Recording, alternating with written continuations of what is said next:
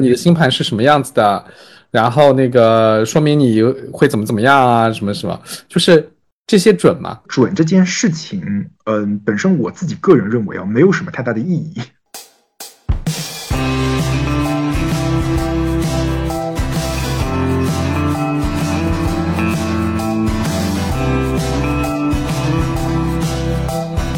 其实占星这个东西本身就是一个成年人的东西，就是我会建议，比如说二十七八岁之前，你的社会阅历比较少的时候，先不要做占星。因为我我我总觉得很多人其实不知道有不同的生活状态。最后，我觉得占星挺有意义的一个点就在于它。本质上就是在告诉你，呃，你不用去跟别人比，以及每一个人来到这个世界上，他的一个成功的定义都是不一样的。对，挺好的，我觉得你你把占星说出了一个新的高度。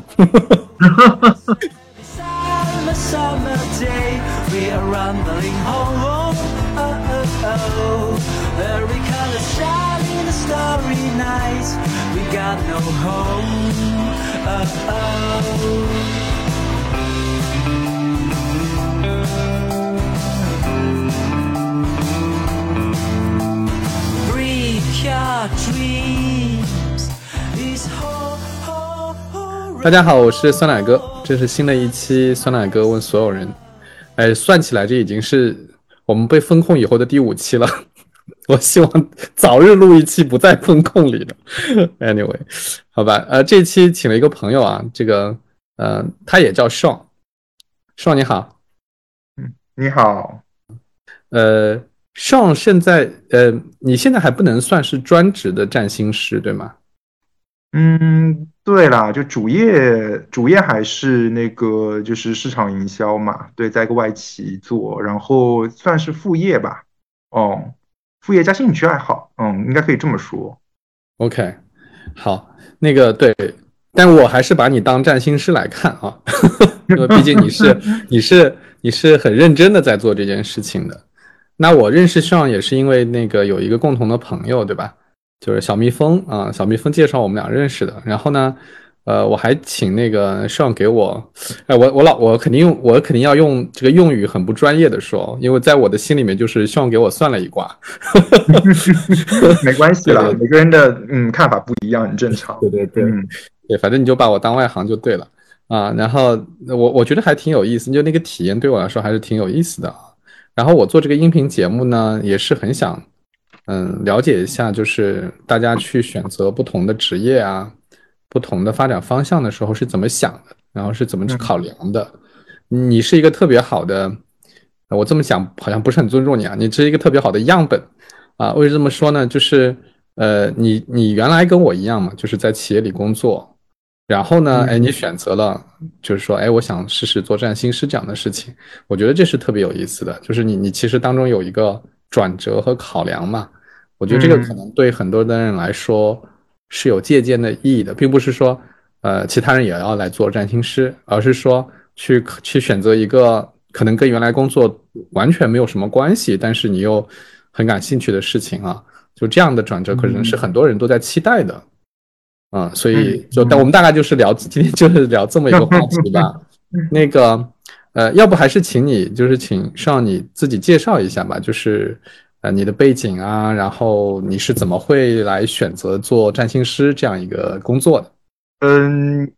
我我觉得我自己本身的这个这个例子也算是蛮典型的，特别是我觉得在我们这一代吧，或者我觉得在国内的大环境下还是挺典型的。就是我自己现在主业是做那个就是外企的一个市场营销嘛，也算是做到中流砥柱吧，就是也不叫中流砥柱，公司的一个中坚力量，嗯，差不多。嗯，但是呢，就是其实我在可能大学毕业工作了三四年之后，我就已经觉得，就我应该不是很适合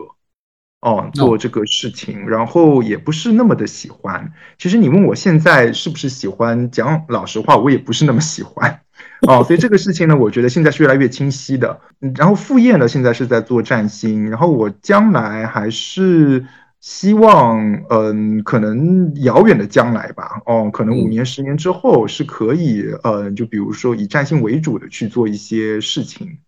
哦，但是其实现在也比较算是在走一步看一步的这么一个阶段嘛，就也觉得可能没有必要想的特别清楚啊，先开始做了再说。所以呢，就是副业的一个阶一个阶段。那有人来问的话呢，那我也就嗯算是做一下服务，然后同时我也在做一些像嗯公众号啊，然后嗯 B 站，那也是有有一茬没一茬的闲了就做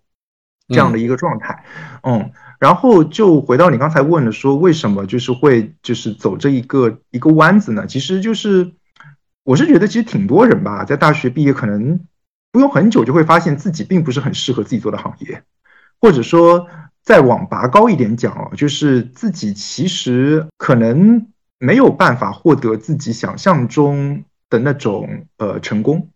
嗯，哦，这个我觉得很多人会面对这个问题。嗯嗯，举个很简单的例子嘛，就是每一个时代其实流行的行业也好，红的行业都不一样。你比如说大学毕业了以后，大家觉得好的行业无非也就那那么几个啊。一段时期可能流行国企啊，然后后面一段时期流行比如金融咨询，然后再往后面的话哦有外企，那么现在可能是互联网啊。现在互联网可能也不是很行，后面是什么我也不知道。那就是每一个时代都会有这种很红的嘛，然后所有的人都会挤破脑袋往里面去钻。啊，然后这个时候呢，其实大家的这种价值观，我特别是学生的时代，其实大家觉得好的生活，觉得说什么样的生活是成功的，会相对而言比较的一致。嗯，但其实你仔细想想啊，就是这件事情本身是一件很匪夷所思的事情，因为就算不用占星角度去讲，其实大家也都知道，全球可能六十亿到七十亿人，每个人都是不一样的。嗯，那么当有这么多人的时候，有六十亿到七十亿种工种吗？其实不见得有，更何况大家认为最好的工种就那么几种的时候，大多数人钻进去，我发现不适合才是常态。嗯，那这件事情呢，很多人是不愿意接受的。那我当时就是这么一个例子，我不愿意接受。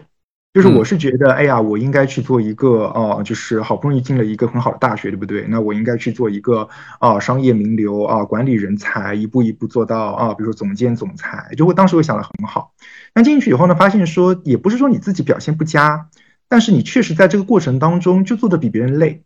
就是会逼自己去做一些可以让自己在工作里面有成绩的事情。但是其实这个过程是做的非常的不舒服，或者或者或者说你说不幸福的，嗯嗯。然后到了这个点呢，其实我觉得我的客户里面很多，大家就会开始寻求一些帮助，就可以可能可以说是一种迷茫吧。就是我在想你说的这个啊，嗯，就是有两个问题是跟你探讨啊，就是第一个问题是说，嗯，可能很多人都是在做不适合自己的工作，嗯，对吧？这是。这是你你说的，那我我同意啊，就是我觉得很多人可能都一开始的时候没有选择自己合适的工作，但是如果沿着这个来说的话，其实最直接的反应难道不是应该是，嗯，他们应该去找一个适合他们的工作，是吧？是吧？是，对。但是呢，又回过来，就是你说世界上六七十亿人。但是你看，我们大学毕业的时候，就你你你毕业肯定跟我毕业的时候那个火的工作又不一样哈。就最好的，大家所所谓的最好的工作，可能就那么几个几种。那也就是说，其实可能，就算你说，哎，这个工作不适合我，我要找一个适合我的工作，但那个下一个适合我的工作好像也是很少的，就是选择依然是很少的，因为你又还是想要活在这个。所谓成功的这个范畴里面嘛，嗯，对吧？所以就是我我的第一个感觉是，感觉好像这个题挺无解的，就是其实也没有那么多的选择，这是我第一个感觉。第二个感觉呢，就是你刚才说到的，就是很多人其实工作了蛮长时间了啊，然后总觉得自己不是最适合，就是说有时候还不是说适不适合这个工作的问题，而是听起来好像是。不太适合在企业里面，或者说不喜欢这种状态，对吧？就是你你花很多时间做很多事情，那个事情好像也没有什么太大的意义，然后呢，得不到所谓的自己想要的那个成功啊，因为那个成功可能原先的期望值非常非常的高。那听下来，我又有第二个感觉，就是说，这好像是绝大部分人都一定会遇到的问题。对对嘛，嗯就是因为那个，就我们讲你你要拿我们都是市场营销的人来说，你往上走啊，这个市场总监、副总裁、CMO，对吧？再往上，那肯定是位置是越来越少的嘛。那绝大部分人都会卡在某一个某一个层级上，所以绝大部分人其实都不是满意的。对，是的，对吗？对嗯我我我我我听着就就会想起来，就是我会觉得这两个好像听起来，一个是绝大部分人都找不到自己想要真正喜欢的事情 来做，第二个是绝大部分人都会 stuck 在某一个 level 上，如果不去讲行业工种的话，都会 stuck 在某一个 level 上，然后上不去，然后觉得对自己的人生是不满意的。可能因为本来我是在想说，就是自己为什么会选占星，不过我觉得可以提上来讲这个事情，就是最后我觉得占星挺有意义的一个点，就在于它本质上就是在告诉你，呃，你不用去跟别人比，以及每一个人来到这个世界上，他的一个成功的定义都是不一样的，就是它会推翻你的很多的，就是既有的一些观念，嗯，就比如说，呃，就回到刚才你说的嘛，第一个就是说世界上没有那么多工种。嗯嗯，是，但其实呢，有很多工种也是人创造出来的嘛。就比如说，嗯，当下可能像互联网，可能比如说，比如二十年前是没有的，但是它就诞生出来了。嗯现在在互联网里面真的工作，而且特别喜欢互联网的这一群人，在二十年前就不存在了吗？不，他们是存在的。对，那他们呢，可能有两种选择，一种就是我放弃我的热爱，我也放弃我真正擅长的事情，我就跟着大家走，随大随大流，因为这其实某种上来说是最简单的。那他可能就是做着一份，嗯、自己好像并不是怎么喜欢，但是啊、也能够养活自己，那就这样吧的这样的一个人生啊、嗯。那也也可以，没有说这样的选择不好。嗯。那另外一种呢，他可能不甘心，他觉得我一定要追求我自己的热爱，那他嗯。可能呢就是赚的可能没那么多，哦，收入也没那么高，他可能引领了一些小的，就是小的趋势啊，但可能因为时代并不是嗯真正的开放到那个程度嘛，那么他可能最后也没有做出一个非常大的成就啊，有可能。但是呢，其实你要想，就是因为有这一群人的存在，所以他们当中有些人推波助澜，最后形成了互联网这个行业。嗯所以这群人他们的这么一个给嗯怎么说呢？就是他们自己的小我的角度获得的这个物质上的东西可能没那么的丰厚，但他们自己本身的这么一个精神追求、人生的意义，嗯，相对而言是比较达到的，并且这一个事情本身是有价值的，因为嗯。如果没有他们去选择自己的热爱的话，这个时代就不会进步。嗯。所以就是从这个角度去讲的话，其实你可以认为每一个人一定有适合自己的一种生活状态，或者说工作状态，嗯。但是它就是取决于你愿不愿意花这个怎么说呢？可能逆着这种从众的啊，这种主流价值观、主流的这么一种生活，去追求自己的这么一个热爱。那这个呢，就是个人选择了。我同意啊，就是我觉得如果能够逆着从众的观点，然后去追求自己喜欢的东西，是很令人敬佩，也是很幸运的啊。但是我在想，很多人的问题可能不是愿不愿意的问题，就是我觉得很多人可能是知不知道的问题，嗯，就是对，他可能嗯。从来都没想过说，原来我还可以有这样的选择。嗯，我不知道，嗯。因为我我你你在讲占星，你你刚才已经在讲占星的事了，就是我我嗯。我不知我还不知道，我作为一个 我今天反正半是一个外行嘛，就是我还不知道占星跟这个嗯占星跟这个的关系到底是什么，嗯但是没关系，嗯我们可以先聊，就是嗯，因为我我我总觉得很多人其实不知道有不同的生活状态。就我我觉得现在现在的年轻人可能比我们那时候要好一点哈，就 是像我们嗯毕业的时候，嗯真的好像你你也不知道，嗯，还能还能有啥哈？但是嗯现在可能大家会看到的东西会多一些了。但是我觉得绝大部分人依然是被动的，就是说我看到大概世界上有我面前有大概十种机会，然后嗯我很幸运已经能够在十种里面选，我觉得已经很了不起了，对吧？其实我根本不知道嗯。除了这十种以外我还能干什么，所以你会你会发现有一些人会，呃，当他进入一个新的世界的时候，他会发现说，哇，原来可以那样。哦，原来这个也能够谋生。哦，原来做这样也可以，你经常会像发现新大陆一样，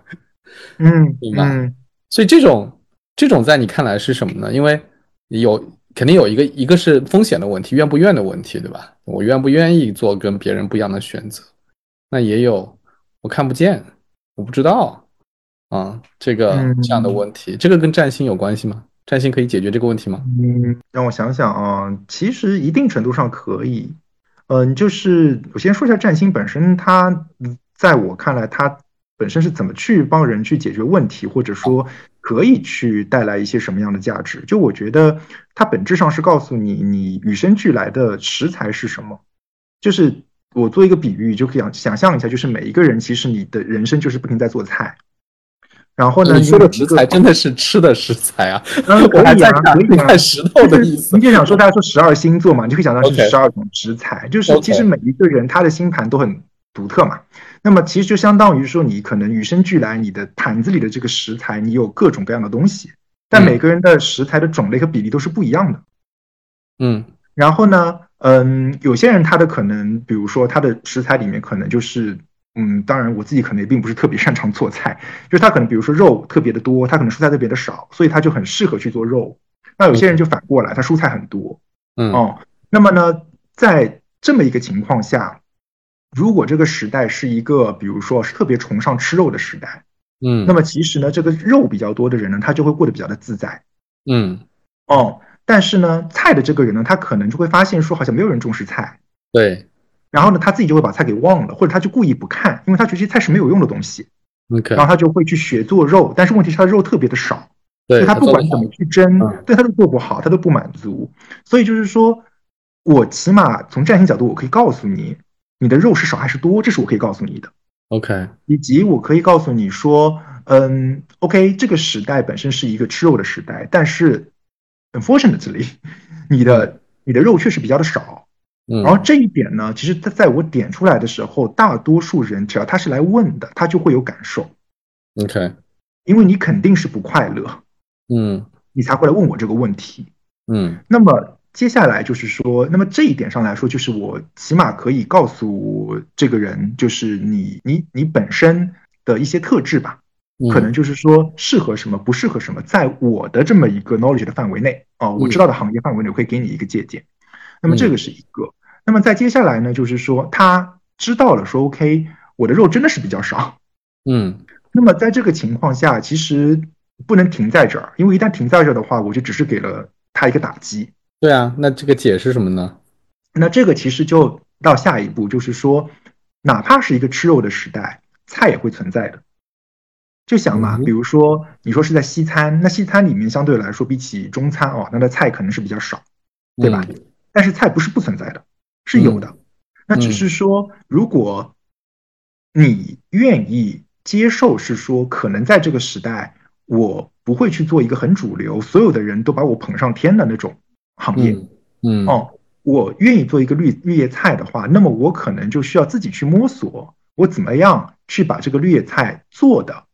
可以让人觉得，哎，真的跟肉配菜很好吃。嗯，这是需要你自己的一些创造力和自己去挖掘的，因为没有那么多食谱在外面给你看，食谱大多数都是说你怎么成为一个好的厨师都是肉的。OK，，那么你需要自己去挖掘。那么大多数人呢，你跟他去讲到这个时候，他是知道的，因为他其实只是过去不看他的菜，那些菜是存在的。嗯，他回头看一眼就会发现说，哦，确实我知道怎么做菜，我也挺喜欢做菜的。那他就会陷入下一个问题，就是那么我到底要不要去做菜呢？嗯，还是我继续用我那些少的肉去跟做的肉的人拼呢？嗯，那这个问题就可以探讨很久了。因为，嗯，如果你要去做菜，其实很多时候就没有一个对口的一个怎么说呢？就是比如说学校或者行业。我举个例子，比如说之前，比如说想做，嗯，像我这一类，比如说想做那种心理咨询或者说占星的人，其实你在社会上你没有一个很对口的行业的。嗯，那怎么办？但是这并不意味着。这个需求没有，或者说你的才华无处放释放。再退一步是说，像一些艺术家，他们是画画的，真的有成为艺术家的行业吗？其实我是很怀疑的。嗯，但是他就是自己做出来了。那么你可以有一个选择，就是说，OK，我为了活下去，那么我还是要把我的肉好好做好。但是呢，我在做肉方面呢，我就不要去想着我有一天可以跟拥有很多肉的人站在同一个高度去拼了。嗯，这个没有意义，而且。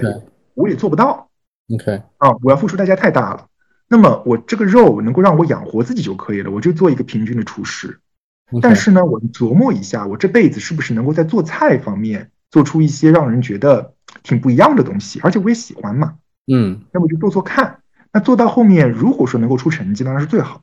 那就算没有出很多的成绩呢，那起码你是快乐的。嗯，就是呢，这个呢是差不多。嗯，我之前好像也没有用这样的方式去形容过我和别人做咨询的这么一个 一个过程，但我觉得简而言之，其实就是这么一个过程。哎，那是让我听下来，我听下来这样的就是解释，就比如说对一个可能真的是对自己现在生活不满意的人哈，就给他这样的一个解释，听起来是个非常成年人的解释，就是 就是你看啊，他其实要承认说，哦，我的才华或者说我的能力、我的天赋，它不是这个主流里的主流会喜欢的。我首先要承认这样，我觉得很多年轻人来说，这个承认这件就很难啊，就是非常难，非常难，对吧？就是因为每个人都想从小都是被教育和培养起来追求世俗成功的嘛。你现在就跟我讲，你个这世俗成功你其实追求不到，或者说你不会有很成功，然后你先要承认这个现实，然后呢再说，但是你又不能气馁，你要你要那个 去去做一个比较难的，但是很独特的小众的事情。就听起来是一个特别成年人的成年人的解决方式，是吗？是，嗯，这个其实你提这个点挺好的。这个就是为什么，嗯，很多人对于占星的一个嗯看法和实际上做职业占星的人会有一个差距或者说差别。嗯嗯，就是嗯，其实占星这个东西本身就是一个成年人的东西，就是我会建议，比如说二十七八岁之前。你的社会阅历比较少的时候，先不要做占星。嗯，OK。因为你的就是本身阅历比较少的时候，你并不知道自己不快乐，或者说你做什么时候是不快乐的。所以占星这个东西呢，确实就是在你确实 stuck 了，你确实觉得我好像有一些卡住了，或者说我我就是有些困境的时候，他去做其实会比较容易听得进去，因为那个时候你处于一个我知道有问题了。那我如果告诉你说，你可能有另外一个视角看待你现在的生活，和你想象的不太一样，他是比较容易去接受的。但是你对着一个他本身没有什么不快乐的人去讲这些事情，他肯定不愿意听。然后呢，这个我觉得就延伸到了一个点呢，就是很多人会觉得占星就是来问我的事业会不会成功，嗯，我什么时候会成功，我要怎么做才能成功？但是其实占星呢，很多时候给不了这个答案嘛。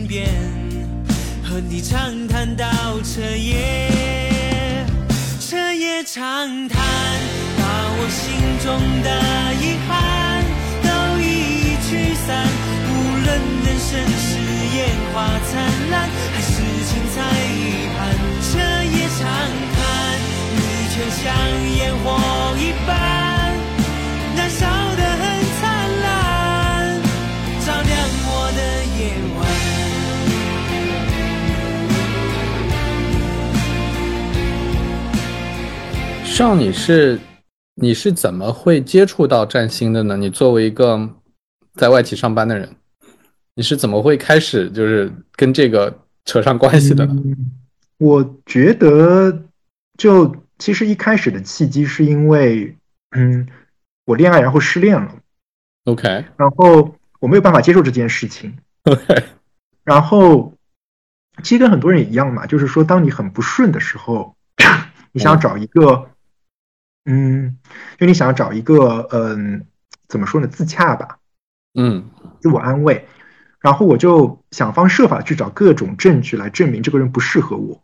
嗯，那这样的话，我就可以继续走下去。OK，嗯，然后我就开始接触这些玄学的东西，然后接触着接触着，我就发现它可以带来的东西还是比就是去证明一个人不适合自己要多得多。OK，对，所以其实是这么一个契机了。但我觉得其实有蛮多像我嗯接触的一些客户，他们对这些玄学的东西的接触，大多数嗯也是从自己有一些东西不能接受，或者人生不太顺开始的。嗯，就他们会去寻求一些不一样的方式去解释现在自己的困境嘛。嗯嗯，就我觉得不太顺，那为什么不顺呢？难道我的人生就不能成功吗？那这个时候就是会去找一些玄学的东西。嗯嗯，那我我说一个，我又是作为外行啊，就挑战一下啊，我是不是可以这么理解啊？我是不是可以这么理解？就是我很多时候我们的挫败感，就是比如说不管是失恋呢、还是事业不成功啊，这种挫败感在于我对这个世界的掌控感觉是很差的。就是嗯因为这个世界到底怎么运行的，我发现我根本不知道，然后不确定性特别的强，然后我觉得我自己是一个风暴里面的小陀螺，就是 完全是怎么吹怎么来，我根本不知道，没法掌控自己的命运，所以这种给人的感觉是很糟糕的，对吧？就是你觉得自己是完全无法掌控自己的，那么嗯。这些这些玄学，就是 不管是占星啊，还是塔罗呀，还是算命啊，它给了你一种确定感，就是它让你觉得哦，其实我还是理解一点点这个世界的一些规律的，或者说它的一些呃，我可能预感到有了一点确定性吧，这么说吧，嗯有了一点确定性，所以让我就舒服了。让我舒服了以后，我就我就有信心继续做下去了。就虽然我依然不知道那个最后结果到底是不是那样，但是我好像多了一点确定感。它是不是起了这么个作用呢？嗯，是的，对于大多数人来说是的。然后这个作用呢，就是也也是我们其实做嗯职业占星嘛，因为我这个算是人本主义占星，就占星里面也分类。OK，就是一个那个美国占星协会的一个理念嘛，就是它给人的这种安慰和引导呢，希望是比较正向的。然后，所以就是刚才你说到的这种，大家都是希望去有个确定性的时候呢，会去寻找玄学。然后玄学能给出的东西呢，就是里面确实会有嗯两种嘛，一种就是他会告诉你的生命运就是这样了，比如说 告诉你你就是只有菜，你放弃吧。明白。那有很多人真的会止于那一步，他们也 OK，他们就觉得说 OK，起码知道这不是我的错，嗯我我只有嗯菜，然后我就啊我不适合结婚，那我别结了，那也行吧，那这就是我的命。然后有些人他就会到这一步，那嗯这个呢，就是他自己的心态他是能自洽的，但是从某种角度上来说呢，我们会觉得这种安慰没有办法真的帮助到他。嗯就是你没有办法帮助到他成长和，嗯，获得自己真正的幸福。嗯然后这种确定性呢，对于这个当事人来说呢，其实只是给了他一个，你可以说给了他一个退缩的理由。嗯那这个呢，我们至少我自己本身并不是特别的，嗯，特别的认可吧。那另外一种做法就是，嗯，会让他知道说你是有另外一种活法的。然后呢，我个人会特别愿意去用占星的手法去鼓励大家做自己。，OK，因为说白了，就是我觉得占星这个东西，从一开始我跟客户讲的就是，你不要去跟别人比，因为嗯没有办法比，就是每一个人的星盘都非常的不一样。然后有些人会说：“哎呀，我是天蝎座，那你是天蝎座。”我就说：“哎呀，那就是一个东西。你可以想，你的星盘里面大概有二十颗行星，然后二十颗行星每一个都有不一样的星座，除了不一样的星座，它的位置还不一样，去乘一乘就会发现有无数的可能性。对所以没有什么可比性，每个人都不一样，每一个人他嗯这一生嗯需要去面对的事情，他需要去达到的一个目标也都是不一样的。所以嗯不要拿自己去跟别人去比，然嗯后你就在你的这条路上，你觉得怎么走是幸福的？我们来看看怎么走。嗯，所以就是用这种方式去跟他讲的话呢，他其实可以拿到一种确定性。但这种确定性呢，和刚才的不太一样。他拿到确定性呢，就是说，嗯，OK，我知道我不走主流的道路，嗯，也不是对的吧，就是主流的道路可能不是那么的适合我，嗯，但是呢，我也知道，嗯，如果通过我自己的一些努力去挖掘的我一些潜力的话，我是有可能，嗯，在一个非主流的道路上去做到一定的成就的。OK，那么我就去试一下吧。那这种确定性呢，就会给他一种做自己的一种坚信感，因为就是告诉你了，你如果不做自己，你也就那样了。嗯，但是如果你做自己的话，你是有可能去做出一些不一样的事情来的。那么就是 why not 呢？哦，嗯所以这个呢，我觉得是同样是给确定性啊，就是让让人就是说放弃追求幸福和让人知道你要追求幸福的话，你可能需要去走一条自己的道路，嗯嗯，还是挺不一样的。嗯，那我就要问另外一个问题了，就是因为占星，你最终还是要会告诉人家一些结果的嘛，对吧？你看，对就你的星盘是什么样子的，然后那个说明你会怎么怎么样啊，什么什么，就是这些准吗？这有多准？嗯，我这么说吧，就是我给客户做占星的时候，其实我分两个阶段的，就是在几年前我刚开始做，我还不是特别自信的时候，我是写报告的，嗯。然后就是你只要告诉我你的出生信息，然后告诉我你的问题，我会给你三页的报告，嗯。然嗯后我会去写一下我对你星盘里面性格特质的观察，以及我觉得对你的问题的解答是什么。基本上报告发出去，百分之八九十的人认为是准的。，OK，然后呢，现在我做占星的话呢，因为我觉得就是这一步会有一些问题，就是说，一方面很耗时，另外一方面就是，嗯，因为你不知道对方真正的这么在意的点是什么，所以你就会写很多，但其实那些可能对于对方来说并不是特别有价值。嗯所以最近我就直接通过语言的交流来做了。但确实呢，有很多的客户就是他不是很自在的去讲他的问题，他还是会希望我先讲，然后我就会说、OK，那我跟你全部过一遍。然后过一遍之后，基本上结果就是客户就开始大讲特讲，他就会觉得说好像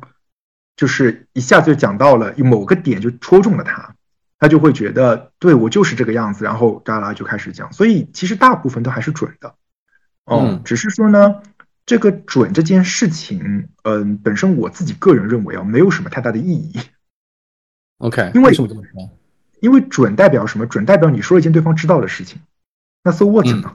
嗯就好像你来告诉我说，嗯，我想要知道我是不是不适合结婚，然后我告诉你一个结论说，对我看起来你确实不适合结婚，因为你性格比较的强势，然后对男生又很理想主义，然后跟对方相处的时候又比较龟毛，然后又比较就是习惯一个人相一个人相处需要自己的时间，所以结论而言的话，我觉得你不是很适合结婚。对方说，嗯，我就是这样的。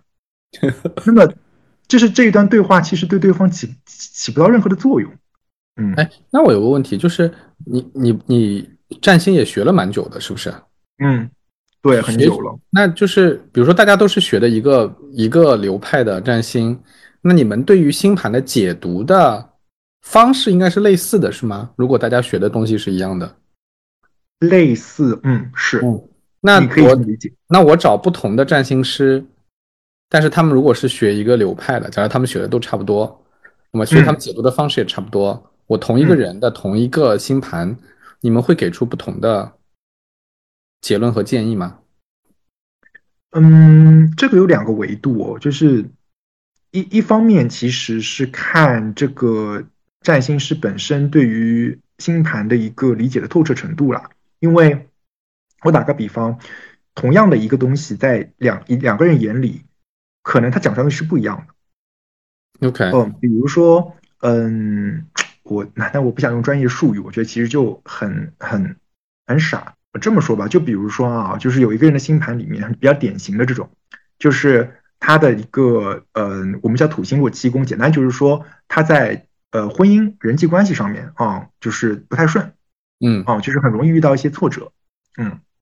然后呢，这个原因呢是在于说他特别爱找一些有权威的人结婚。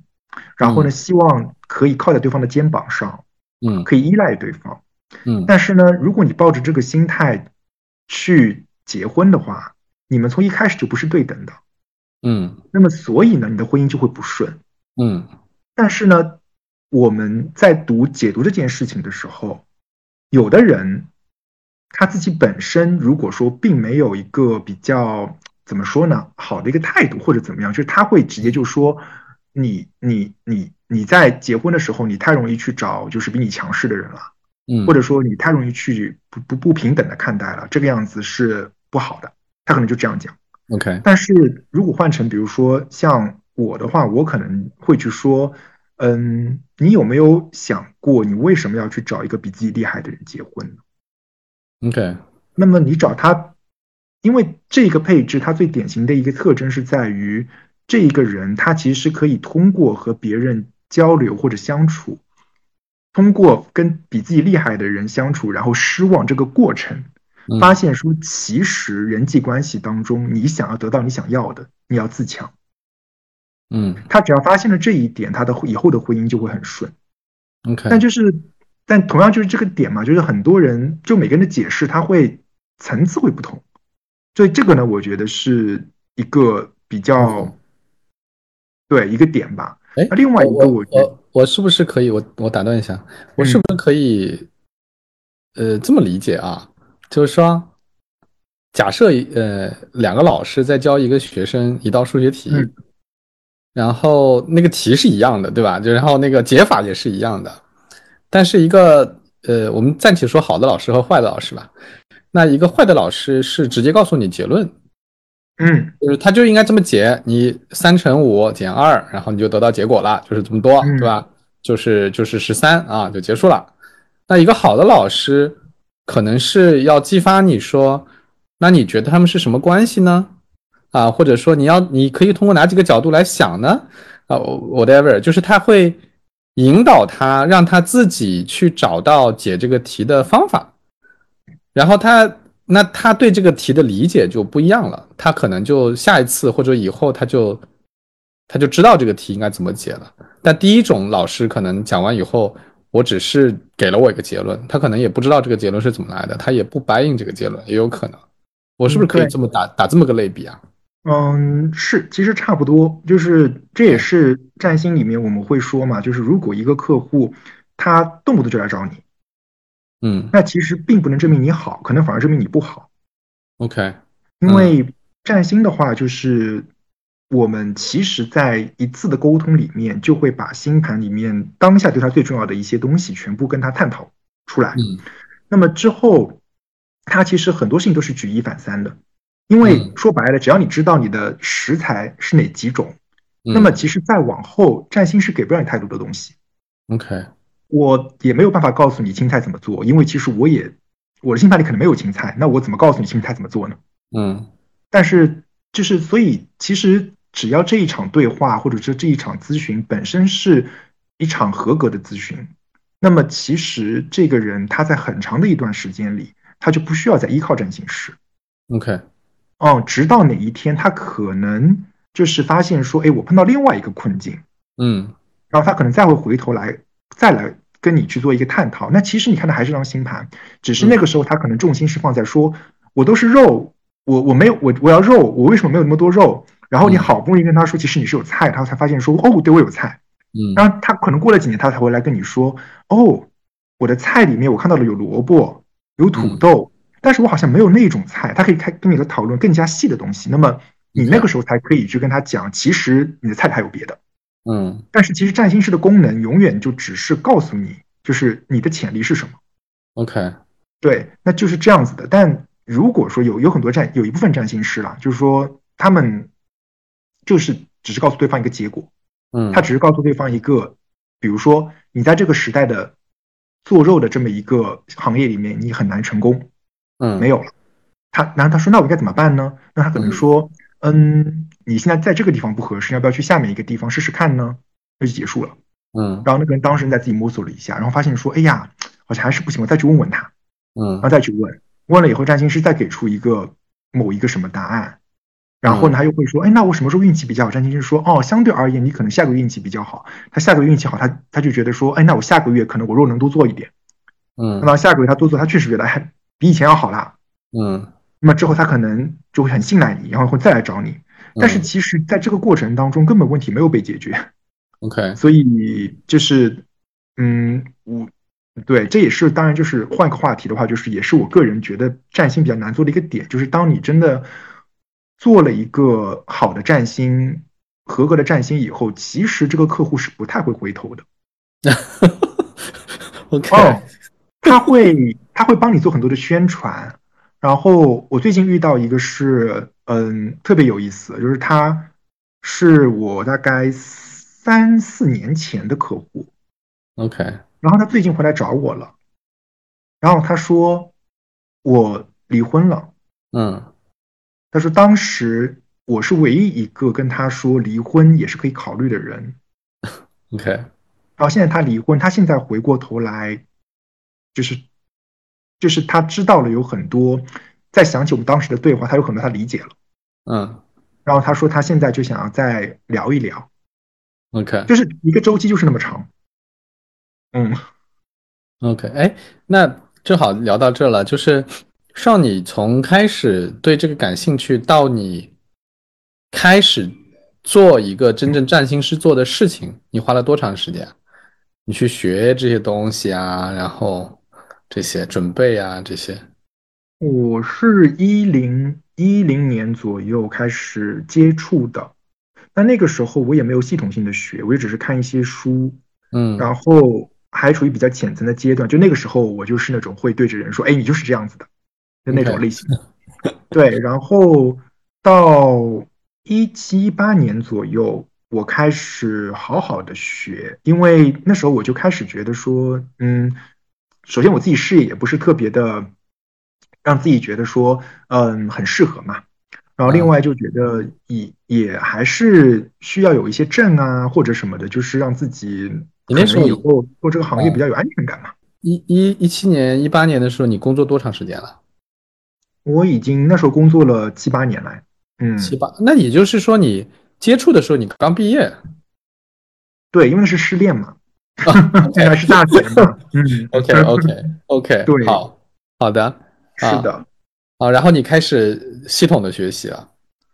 嗯，对，因为那时候事业也有点瓶颈，然后就系统的学习，然后嗯，到一八年，然后学了两三年，三年，三年。然后去年去考试，然后今年拿到证书嘛，算是一个比较，嗯，还算时间周期蛮长的，像读你考试一样。你这考试就是那个美国占星协会是吗？对，它叫 ISA 嘛，ISAR，ISA。这个有有几个这种证书啊？就除了美国占星协会，还会有其他就大家比较公认的嗯有几个？还有一个伦敦占星协会吧，哦，伦敦占星协会。有，对，这两个现在在国内比较多。OK，嗯，对，那考了证书意味着什么呢？嗯，其实我觉得真的还也不意味着什么，在国内哦，因为大家就一个背书吧，一个背书。也对。然后我自己本来觉得有个背书挺重要的，那嗯现在我觉得好像也还好，因为嗯其实大多数我的客户都是嗯，就是老客户的介绍嘛，，OK，那他们的信赖并不来自于背书。嗯。然后呢，你真的去要把这些协会的东西，你你去做一个背书，在各平台上用吧，他也不让你用啊。对啊，就不让你用啊，就是 B 站什么抖音，他都不让你放你是什么什么协会的会员或者协会的认证的什么，有认证两个他就不让你用，就觉得说好像也，嗯，也也还好，哦但嗯，我觉得就是，但起码就是对自己的一种，嗯，怎么说呢，就是自己的一个 milestone 吧，嗯，对自己嗯。来说，哦，哎，所以你现在因为是兼职嘛，一边工作一边在做这个这个占星师嘛，你你会有，你一个月会有多少客户要做这个占星啊？这个真的很不稳定哎，我觉得很看情况哎。比如嗯说像那个年初这种，年末年初的时候人会特别多，嗯，有的时候可能一个月有几十个，哦但是我但我是接不过来的，我能接的人很少很少很少，我现在能接的是一周我大概只能接顶多两个，而且如果那周我接了两个的话，下周我是不接的，因为就说说说白了，就是因为我做一场占星，我的那个耗费比较耗力比较多嘛，我不像很多就是就是我我就帮你讲讲就结束了，嗯，我会去做一张一些准备，然后呃沟通的时候其实也是要一个小时十五分钟，一个小时一个半小时，OK，所以它还是很耗力的嘛。嗯，然后我也比较重视它的质量，就也没有说一定要赚多少多少钱，现在这个阶段，就希望每一个客户都还是被好好的对待嘛。嗯，哦，对，但总的总的而言，就是我自己觉得，嗯，只要像你你你把一个客户服务好了，嗯，他基本上可以。然后就是它可以散播可能两三个人，还有比较高的 NPS，对吧？就是给你带来，对对对，是的，带来更多的推荐啊，就可以滚滚起来。所以我是觉得这个行业呢，你真的往后面日积月累的话，是是也是可以去做，嗯，但是嗯，考虑到自己家里面，比如说有小孩要读书，还有一些稳定性的事情的话，我也不可能把主业放掉，就差不多就是两边同时走吧，OK。哎，你前面开始的时候，你说你考虑过个什么十年，好像说要把它作为一个正式的工作来做，嗯，就是你说那个不是要做，就十年以后要把它作为一个正式的职业来做嘛？这个这个考虑是怎么个考虑？为什么是十年以后？嗯，那就正好说这行吧，就是这一行呢，你不得不说，在中国国内。服务业本身是一个，就是还不是特别好的环境嘛。嗯，就本身我觉得国内大家毕竟发展的时间也没有那么长，所以大家其实还是很多人还是停留在是觉得说服务能够值的钱和物质是不太一样的，所以大家并不会直观上愿意为服务付很多钱。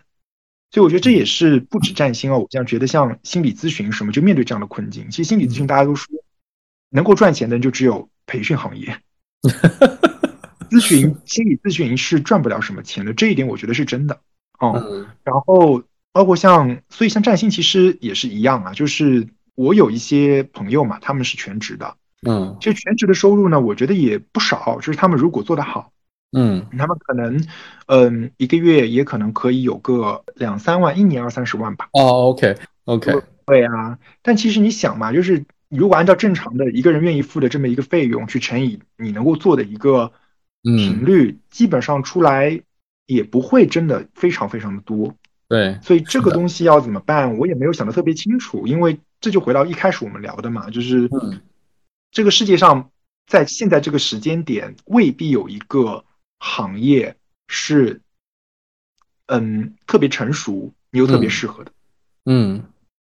所以在这个情况下，怎么样让自己既可以嗯发挥自己所长，然后做自己喜欢的事情，做自己，那一方面呢，又可以在客观的这个限制下面生活下去，那这个就会需要一定的平衡。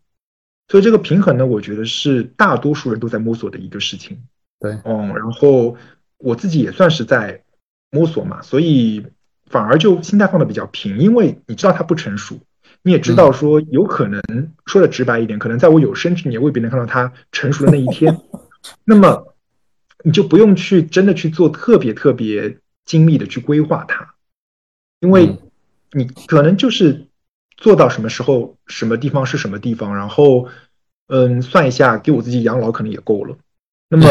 既然是这样的话，那作为兴趣爱好做下去，如果找到一条好的路把它做大，那是最好。那如果没有的话，我觉得也。没有什么问题，而且起码我是觉得，就是主业和副业它是有一个互相的怎么说呢，辅助的作用的，不只是生活。因为刚才也提到那个，就是嗯，主业这个东西啊，就比如说是完全就没有意义的嘛。其实我觉得不是的。你有提到说，嗯，是不是两个占星师看用一样的流派做出来是一样的？其实和你的个人经历有很大关系啊。嗯，比如说我现在的客户里面有很多，他们自己本身，特别是女性啊，他们在职场里面的位置是不低的，嗯，他们自己本身可能就是个高管，嗯，那对于我而言，有跟他们可以平等对话的这么一个人生资历，其实很重要的，嗯，如果没有这个资历，我其实没有办法真正的理解他们的很多语境和困境，嗯。嗯，那么，嗯。同样的，就是说，如果我自己可能再反过来说，我自己都不能在嗯这个主流的这个社会当中，哪怕自己不是很适合，也能够一定程度上的呃坚强吧，对吧？就是迎难而上的做到这件事情，那我又有什么立场去告诉他们说你可以平衡两边呢？嗯，所以对于我而言，我就觉得主业的这份工作，我确实没有太大的热情。但是我是觉得，因为就是怎么说呢，就是有占星这份东西在吧，我会觉得我对于很多的主业里的一些困难和负面，我会比较的积极，我会觉得有它的意义存在。哦，OK。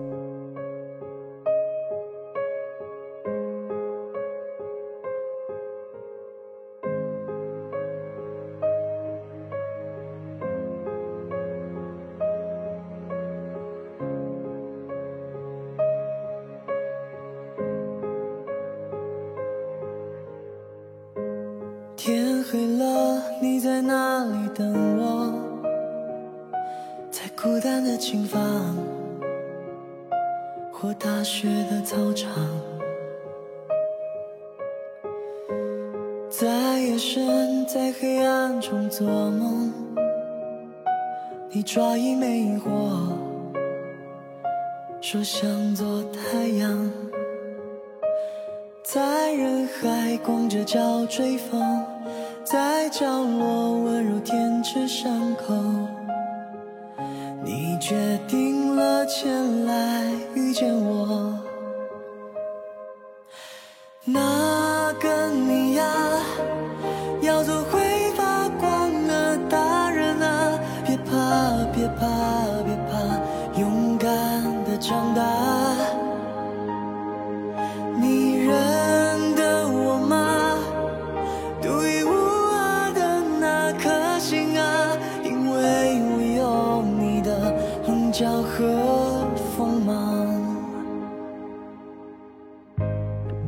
为什么会喜欢占星这份工作呢？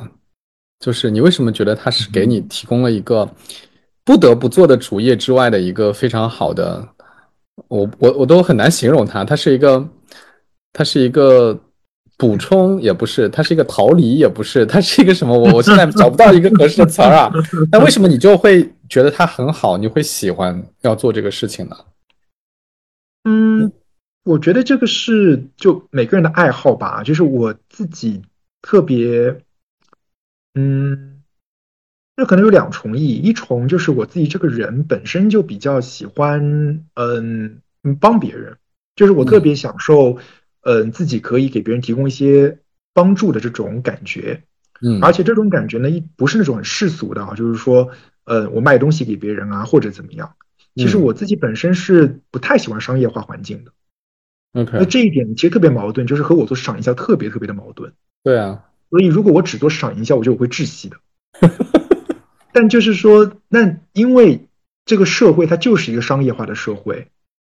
所以我如果想要帮助大家在商业化的社会里面也能够活得更好，我自己就要有能力去面对它。嗯，所以就是，嗯，怎么说呢？就是我的初衷其实还是希望能够帮到别人。嗯，然后呢，占星本身就是一个我认为可以帮助到一些人的，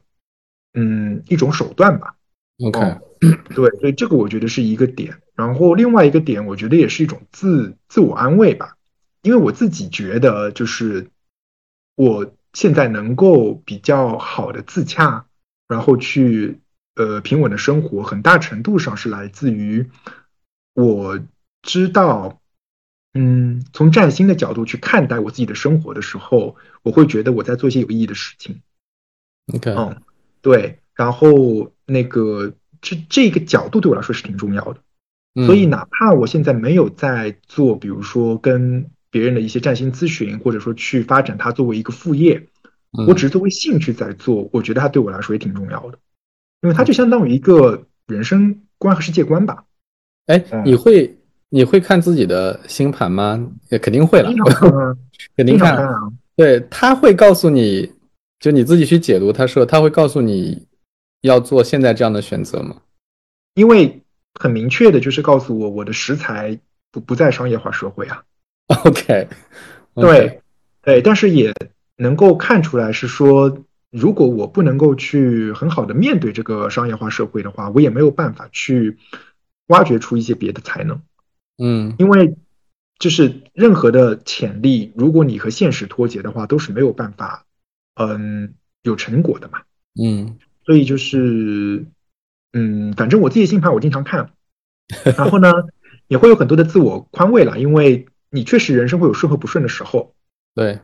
嗯，然后不顺的时候呢，你也知道这就是不顺的。那不顺的时候，最大的意义就是在于你看一下老天想告诉你什么，通过一些困难，嗯然后你学到了就 OK 了，不一定要有一些嗯实质上事实上的成功嘛。嗯，但是你学到了，那么就是一种成果。那这样的话，其实对于自己的期待，怎么说呢？呃，manage expectation 吧，哦，嗯嗯控制自己的期待是挺有帮助的。嗯，明白明白。哎，少，你还记得你帮我看那个我的星盘的那个结论吗？记得啊，当然记得。啊，我我觉哦得我回应你一下，我觉得还挺有意义的，就是那个我们是什么时候？你是什么时候帮我？一年前，嗯，我觉得蛮有意思，就是说我记得挺深，印象挺深的，就是因为当时呃你给我看的时候是说，可能从我现在从我当时看的时候那个时间往后看，我的我的成就啊，我大概这么讲啊，可能原话不是这样的，就是我的成就可能更多的来于帮助别人，或者叫成就别人，就通过成就别人来成就自己。我记得我当时给你的反馈是说，哎，我我还没有体会到这种成就别人的乐趣啊。就是虽然我在做一些教练的事情，在做一些咨询的事情，都，但我还没有觉得，哎呀，帮别人成功就是我很大的成就感啊。然后，那我我我这种就是属于一个很典型的对你提出了挑战的一个客户啊，就是哎你说的我不同意啊，大概是这么个意思。但我觉得你当时给我的那个回复是挺有意思的，所以我印象很深。因为你当时说的是，他说你说对，你可能现在或者你的过去是这样认为的，而且你的确也没有感受到成就他人的快乐。但是如果你的星盘是这样来说的，这样来解释的，那那至少从你的角度来看，就是你就是这样的，你你应该会是这样的。那你为什么不可以，或者你为什么不从另外一个角度来想这个问题呢？就是那也许从现在开始往后，你如果试图去成就别人，你是能够在这里面得到那种成功的感觉，或者得到那种满足感的呢？哦，大概是这样，原话我不记得了。嗯，对我，我觉得还挺有意思，就是你你你把它 twist 了，对吧？就是你把一个、嗯我觉得这个是不符合我现在的想法的，你变成了一个说，那为什么未来它就不会是呢？如果我看星盘是这样的，那你未来可能就是啊，你为什么不可以尝试着去做这个事情呢？虽虽然你现在没有尝试去做啊，我觉得这个我呃，我当时是没有把它作为一个解读星盘的回应的，我更我更多的是把你把这个看成是一个你教练技巧的体现啊。我当时看的，但是这件事情我觉得更大的意义在于，呃，他还是给我种下了种子的，嗯就是他开始告诉我说，对啊，为什么我不可以这样去尝试呢？对吗？人是可以变的，对吧？人在不同的阶段可以有不同的成就感的来源，所以后来，呃，包括我现在在做一些事情啊，嗯。我其实会经常想起来，就是你跟我讲的这个这个事情，就是包括我最近做的一些决策，其实跟这个都很像，就是我我都不太我在很多的场景里面都不再去在意说到底是谁成就了什么事情，或者谁成功了，谁做成了什么事情，是我还是另外一个人，我我现在都不太会在意这个了，我我开始会考虑说，哎，我是不是可以作为一个帮助别人来成功的角色而存在？我是不是有这个这样的一条路径可以让我选？然后我发现永远都是有这样一条路径可以选的。啊就以前我可能不去看这个路径，但是我现在会去看，而且我的确也会去做。啊、我不知道这个最终会不会成为，比如说我能够做成的一个事情，一种事情啊。嗯但是我觉得对我的启发还是蛮挺大的，就是他的确种下了一个种子。啊，所以我觉得还是、还是挺有意思的，就是听到还是挺欣慰的。哦，是吗？很多嗯，对，其实会会会这样啦，是是是会这样子的。OK，就是其实有，嗯，我当然我这个也并不是说想要吹捧什么，就是其实自己过往的人生经历越是成功的人，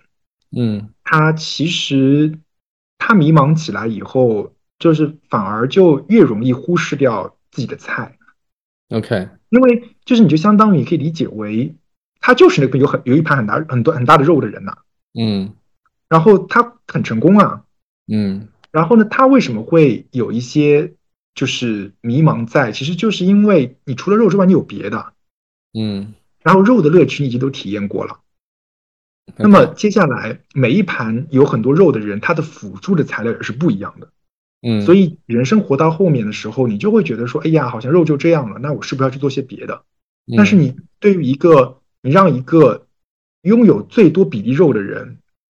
去发现他的一个辅助的食材，其实是很难的，嗯，因为生活中没有任何的一个外力让他去发现菜，不需要啊。他不像那些有很多菜就一点点肉的人，他的各种经历都在告诉他你的肉不够。嗯 哦，所以就是，嗯，确实会有这样子的一个情况，但是，嗯，反过来说，就是如果说你真的就是在做的这个事情百分百的和你的这个食材是完全搭配的话，你也不会迷茫。OK，他会迷茫，就表示你肯定忽视掉了些什么。对，所以所以其实就很回应到我们刚开始的时候讲的这个，就是我听你给我介绍这个占星的这件事情啊，跟我平时看，就是因为外面很多嘛，就是大家在讲占星的事，嗯尤其是前段时间陶白白很火很很火的时候，对吧？啊就是大家都在讲，就是你看到的是很多年纪很小的，尤其是女生啊，就是很喜欢看这种东西，因为她尤其是恋爱啊这些事情啊，就是很多很多的说法嘛，给了他们很多的，我觉得有某种程度上给了很多的确定性啊，或者某种程度上给了一种自我认同，就这种挺多的。但是我听你讲占星的这件事情呢，就特别是感觉是一个成年人，对成年人来说会更有效啊、呃或者说更有意义的事情，因为首先你要理解自己，对自己的了解嗯是足够充分的，你可能尝试过很多东西。然后第二是说你有接受的勇气，对吧？你有接受的勇气，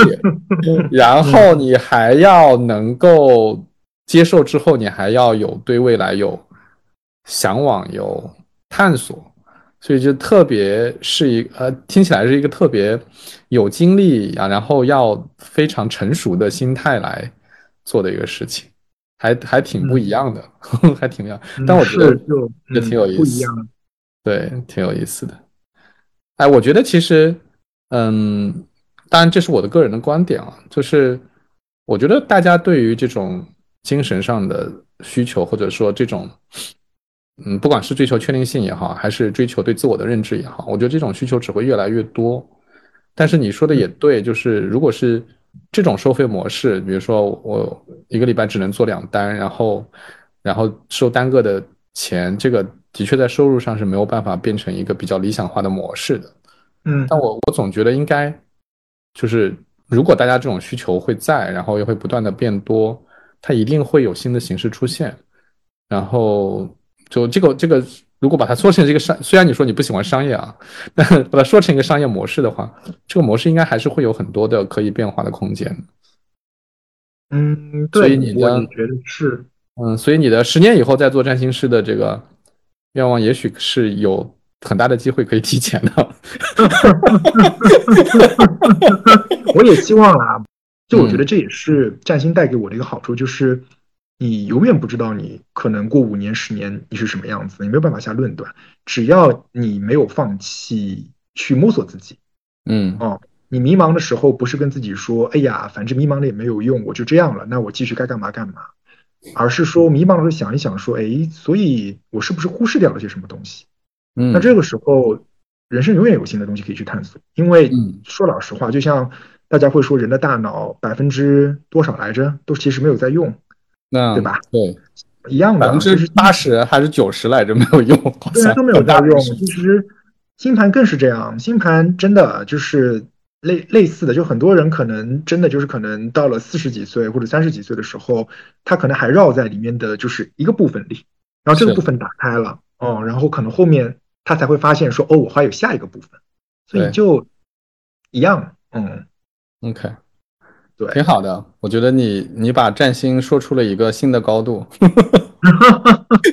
哎呀，就有点太小众了啦，特别积极，真的是 太小众了，特别积极。好呀，我我觉得今天差不多，我们聊了一个小时二十分钟了，挺长的了，嗯，谢谢你那个又帮我重新又增加了对占星的认识。啊，像如果那个就是有有人听了这个节目想要找你来占星的话，他应该怎么才能找到你呢？